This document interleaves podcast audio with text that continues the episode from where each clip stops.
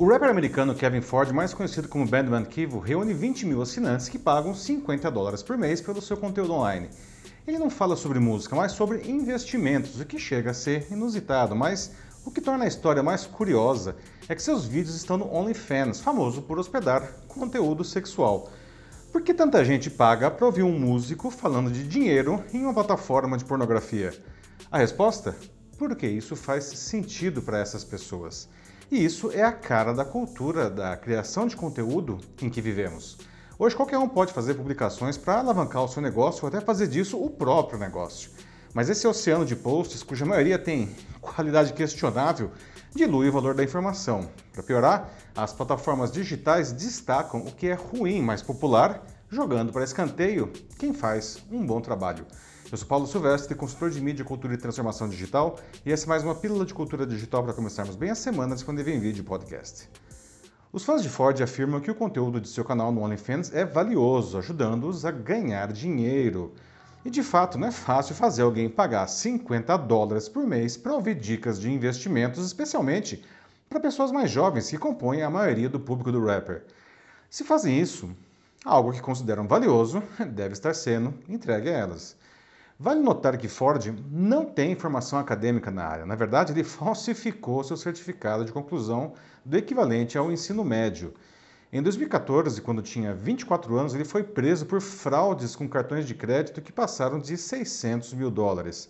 Quando foi solto em 2019, decidiu aliar sua carreira musical com a de palestrante motivacional e guru online.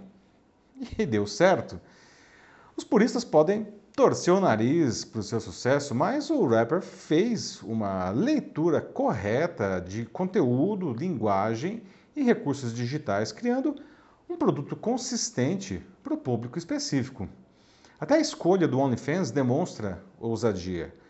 Por isso, seus ganhos estão muito além dos auferidos pela imensa maioria dos economistas que fazem seu trabalho da maneira como aprenderam nas faculdades e, por isso, não conseguem se diferenciar um do outro. Ford surfa em um fenômeno derivado da chamada economia criativa, né, em que o valor econômico vem de ações criativas, culturais e intelectuais.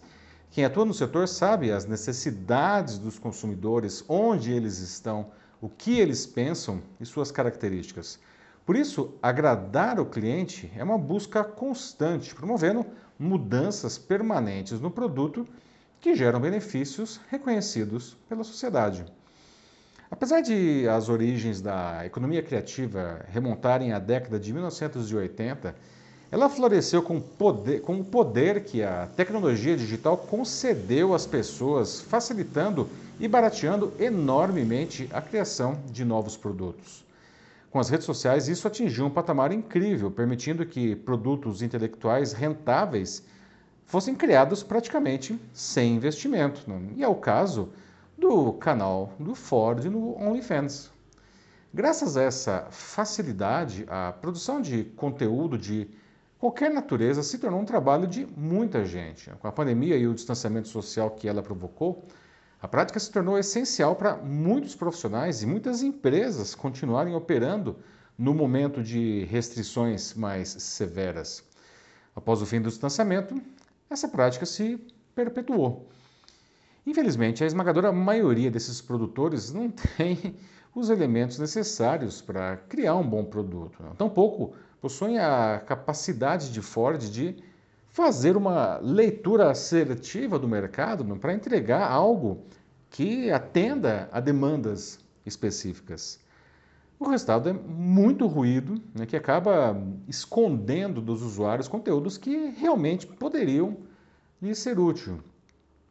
Há um outro aspecto importante a ser considerado nessa cacofonia informacional.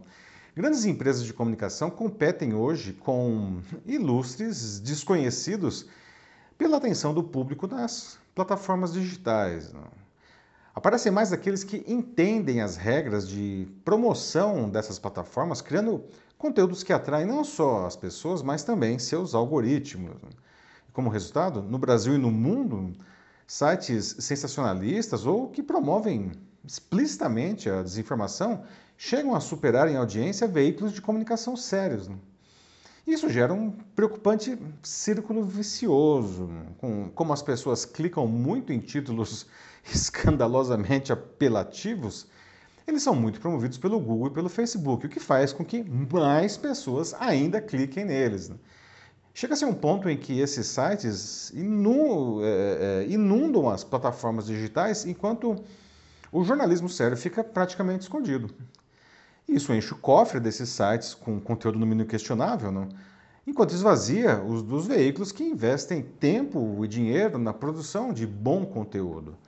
E as mesmas plataformas digitais que despejam hordas de usuários nos sites apelativos são as mesmas que lhes remuneram pela alta audiência, porque os seus anúncios acabam sendo veiculados ali.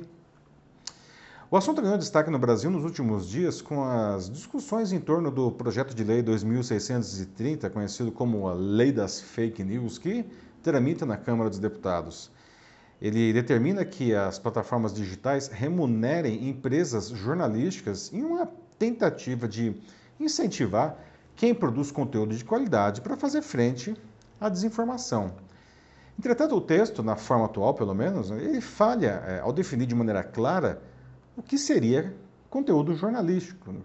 Por isso, os sites de fofocas, os sensacionalistas e até alguns que escandalosamente copiam conteúdos alheios sem sequer dar crédito ao autor que investiu tempo e dinheiro na apuração, poderão, em tese, ser classificados como jornalísticos né? e, dessa forma, serem remunerados pelas plataformas digitais. Quem faz conteúdo sério, sejam empresas de comunicação, sejam profissionais autônomos, podem aprender algo com Ford. É preciso entregar um produto em que o público veja valor. E um mundo em que a realidade se tornou um constante espetáculo, né? quem trabalha com jornalismo tem aí uma tarefa ingrata, pois dispõe apenas da verdade para trabalhar e ela nem sempre é muito sedutora. Né? Por outro lado, os sensacionalistas e os que vivem de fake news, eles podem distorcer os fatos alegremente aí para que, enfim, se tornem não, mais atraentes para as pessoas. Mas há esperança. Não? The New York Times, um dos jornais mais tradicionais e importantes do mundo, com 171 anos de estrada, acaba de atingir a impressionante marca de 10 milhões de assinantes, somando aí impresso e digital, algo que é inédito. A empresa esperava, inclusive, atingir essa marca só em 2025, mas ela chegou antes, em parte graças a aquisições de publicações de segmentos específicos e diversos serviços, inclusive jogos online. Dessa forma, talvez, enfim, muitos assinem The New York Times por causa desses agregados, né? Mas a alta qualidade de tudo que a empresa oferece e esse modelo de negócios moderno abrem espaço para um futuro promissor, enquanto a maioria de seus concorrentes não se debate aí não para continuar respirando. Lição para a vida de todo mundo. Não adianta querer continuar fazendo algo de um jeito só porque sempre deu certo assim anteriormente.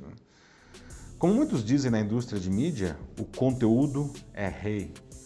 Mas não mais como eles pensam. No atual momento da economia criativa, ele tem um valor inestimável como um produto em si ou para atrair pessoas para outros negócios da empresa, mas só vai trazer resultados se estiver alinhado às necessidades reais do público e não, enfim, ao desejo dos editores. Fazer algo, colocar a, perdão, fazer alguém não colocar a mão no bolso para comprar o nosso produto nunca foi tão complicado, porque hoje tudo concorre com tudo. E o bolso do consumidor é um só. É isso aí, meus amigos. Você tinha pensado nisso tudo? Como que está a concorrência online no seu mercado? Você usa conteúdo para promover os seus produtos e seus serviços? Ou continua se relacionando com o seu cliente do jeito velho? Se você precisa de ajuda nessa tarefa, basta mandar uma mensagem para mim que será um prazer auxiliá-lo com isso. Eu sou Paulo Silvestre, consultor de mídia, cultura e transformação digital. Um fraternal abraço. Tchau.